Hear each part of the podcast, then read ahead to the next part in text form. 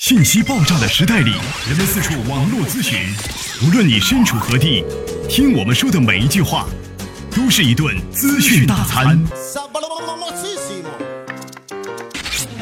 着力给你公信力，服务并呵护你爱车的每一个部件。刘刚，刘刚，刘刚说车，愿做一把尺度，精确的为您测量出一辆车的真正价值。刘刚说车，愿做您爱车的私人顾问。听众朋友，大家好，我是刘刚。听众朋友，大家好，欢迎大家收听本期的刘刚说车。大家好，我是刘刚。那么在本期的刘刚说车节目话题当中，我们跟大家呢不来关注汽车的性能方面的解读，我们跟大家共同来关注一个事件。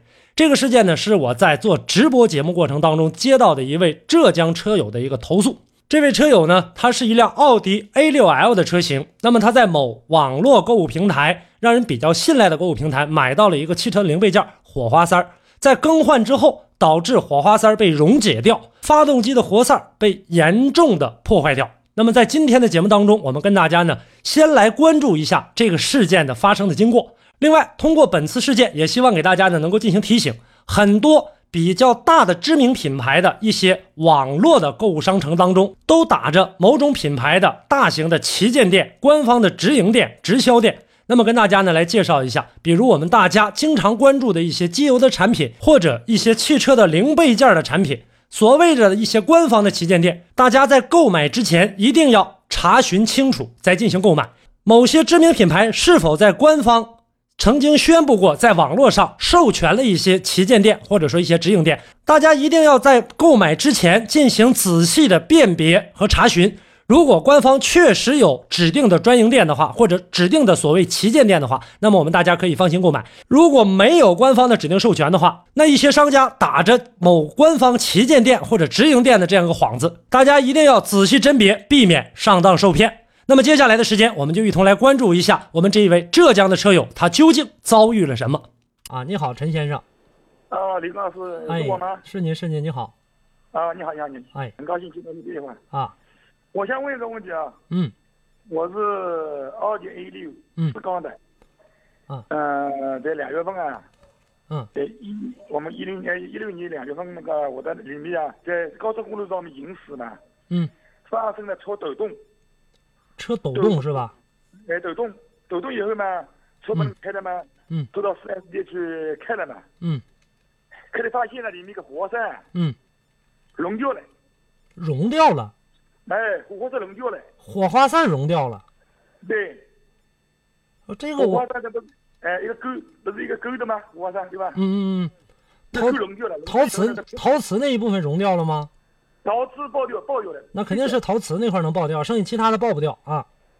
哎，陶瓷碎掉那个一个一个金那个火花塞的头是金金属的嘛，嗯，对，那个那金属金融化了金属的它是融不了的，融化了，融化了，融化了。金属也融化了，对，那只能融是。化了。然后他怎么说？四 S 店怎么说？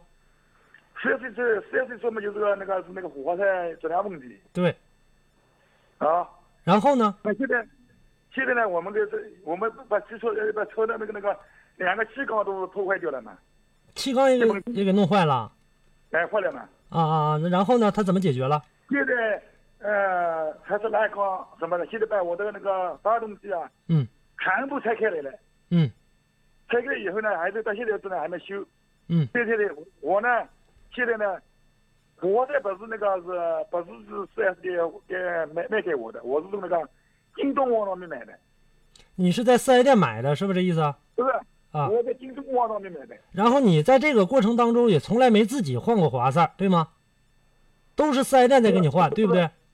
是不是？我才是到四 S 店上，我才是我到网上买的，在网上买的，对。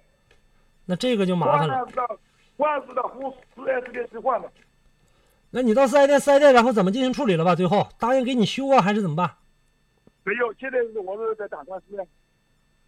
你你现在的意思是什么意思吧？你是想让我呃想了解一下这个四 S 店有责任还是还是谁的责任？是这意思吗？对，是到底是不是？到底是活塞问题，还是我们人为造成的，还是那个汽车上面问题？是我，我现在只能告诉你，就你这种情况，由于你自己在网络上购买的这东西是属于你自己的责任，啊，对，是属于跟四 S 店是没有关系的。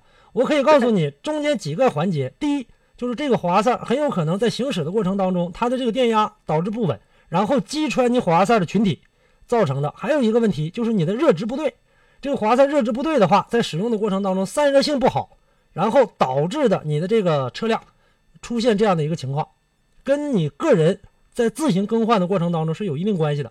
所以说这些零部件，我不太建议大家在网络上随便去进行购买，那个上面这个鱼龙混杂，真货假货太多了。嗯，我现在跟那个呃那刘老师啊，我嗯现现在跟那个京东网上面打官司啊，你怎么着？我跟京东网打官司啊。跟京东网打过去的话，这事儿你能不能找得到商家，这个不太好说。而且中间涉及到一个责任划分的问题，究竟是是你滑塞的原因，还是呢这个滑塞卖给你滑塞的这个厂家，或者说这个个人也好，他在跟你打官司的过程当中，你是因为这个四 S 店的发动机啊，车辆本身的发动机的问题，还是你这滑塞的问题？这个中间会很麻烦，很麻烦。但是你尽量的去找一下这个京东的这个商家，不都说京东的货准吗？现在看得出来准不准就知道了。现在我已经开庭开过一次庭了。你现在只能是先找到京东，找到京东商城，然后呢，这个跟他来进行这个投诉，然后看看如何来进行处理。这个问题究竟是咋回事？没有你第三方，就京东京东买的，就是第三方，没第三方的呀。那你在京东买了的话，这个东西涉及到一个责任划分，涉及到一个责任认定。这个责任认定谁来给你做？是究竟是火花塞自身的原因，还是由这个呃车辆出厂生产厂家奥迪的这个生产厂家是他的事儿，还是你华塞的事儿？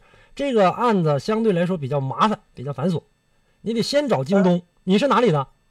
我是浙江浙江的，浙江的听众是吧？浙江宁波的，你先问一问京东这边，看看京东给你什么样的一个回复，然后你再找我，我再帮你想办法。不是京东已经赖掉了，不给不不承认。我们已经法院上面已经开过庭了，你们已经开过庭，你已经把京东告上法庭了，是这意思吧？到过法庭，法庭还在还在他是法庭的意思要要接近机构的接近，法法庭的意思要干嘛？接近机构要接近到底谁的问题？他说他要界定，对呀、我刚才不也跟你说吗？就是中间这个界定是一个是一个很大的一个问题，究竟这个责任是谁的？但我估计呢，这个事儿的话呢，拿回来之后，咱不太好这个不太好做进行界定。你界定完了，如果说一旦界定了是这个京东的事儿，那么京东认不认可你的这个鉴定报告？回过头来，如果说是奥迪厂家的事儿，奥迪厂家认不认定你的这个鉴定报告？所以说这个又是一个问题。哦，应该是那个我们现在接近机构是我们是浙江省省高院认可这个鉴定公司的鉴定，认可是吧？我已经付了付付了三百块那个呃费用了，但是鉴定公司是谁？当时你已经鉴定完了是吗？是这意思吗？还没鉴定还没下来，他是我已经给好几次沟通了。那你鉴定公司你已经找到了对吧？沟通了以后，他他说那个火花塞没问题，他说，他说华谁鉴定公司说华塞没问题是吗？哎，他四个火花塞里面，其中其中三个火花塞好的，他说。一个那你那你他说那你这个鉴定报告，这个奥迪这边怎么说？哪一个哪一个？奥迪这边呢？奥迪没没没，我记得奥迪没给我答，奥迪没给你没给你答复啊？没答复我，我也没给没给奥迪联系。那你没跟奥迪联系的话，这是你得你下一步的话，你已经鉴定完了，你应该跟奥迪去取得联系啊。火花塞现在鉴定报告结果已经出来了，火花塞是没有问题的。那么这个车的话，就是你奥迪的车的事儿了。他那基地公司还能为我们人为造成的，我说我们人为也今天不到，也周末报道的东西怎么会造造成的？人为不太可能。你这个案子相对来说是很典型的一个案子。你先去这个这样，你现在拿着这个鉴定报告去找 4S 店，让 4S 店往厂家去报，看看究竟这事儿是因为谁，是因为这个华萨，还是因为自己产品本身质量的这样的一个一个事儿，究竟是谁的原因？然后呢，来进行划分划分责任。但是我感觉啊，这个 4S 店也会往下赖的。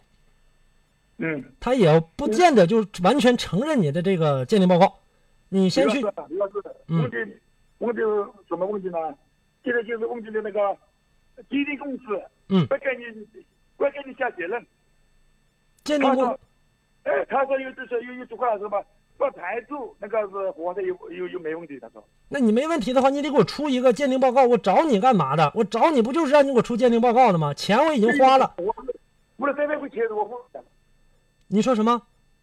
我不给他基地费三三万块钱啊，不是你给他多少钱的事儿，是你得给我出来这个鉴定结果。第一，火花塞没问题。那么没问题的话，是安装的问题，还是人为的问题，还是 4S 店啊或者说这个厂家是他生产车辆的问题？你得给我出这么一个鉴定啊！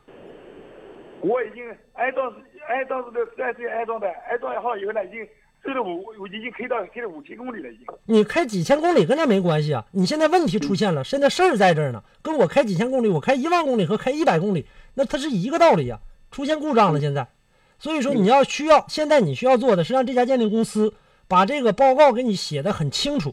你现在这个鉴定报告写的不清楚，写的是这个火花塞没有问题了，那其他方面你是 4S 店呃买卖的这个车有问题，还是你厂家生产的这个车有问题，还是当时在拿着这个火花塞在安装的过程当中人为的造成了问题？这个问题的责任你得写出来呀、啊嗯，对对，所以说你现在我花钱找你干嘛？我找你不是让你就给我说一下鉴定鉴定报告说这个没问题就拉倒了，你得现在还得找这个鉴定公司把这个事儿先弄明白，然后咱们再这个关注你这个事儿。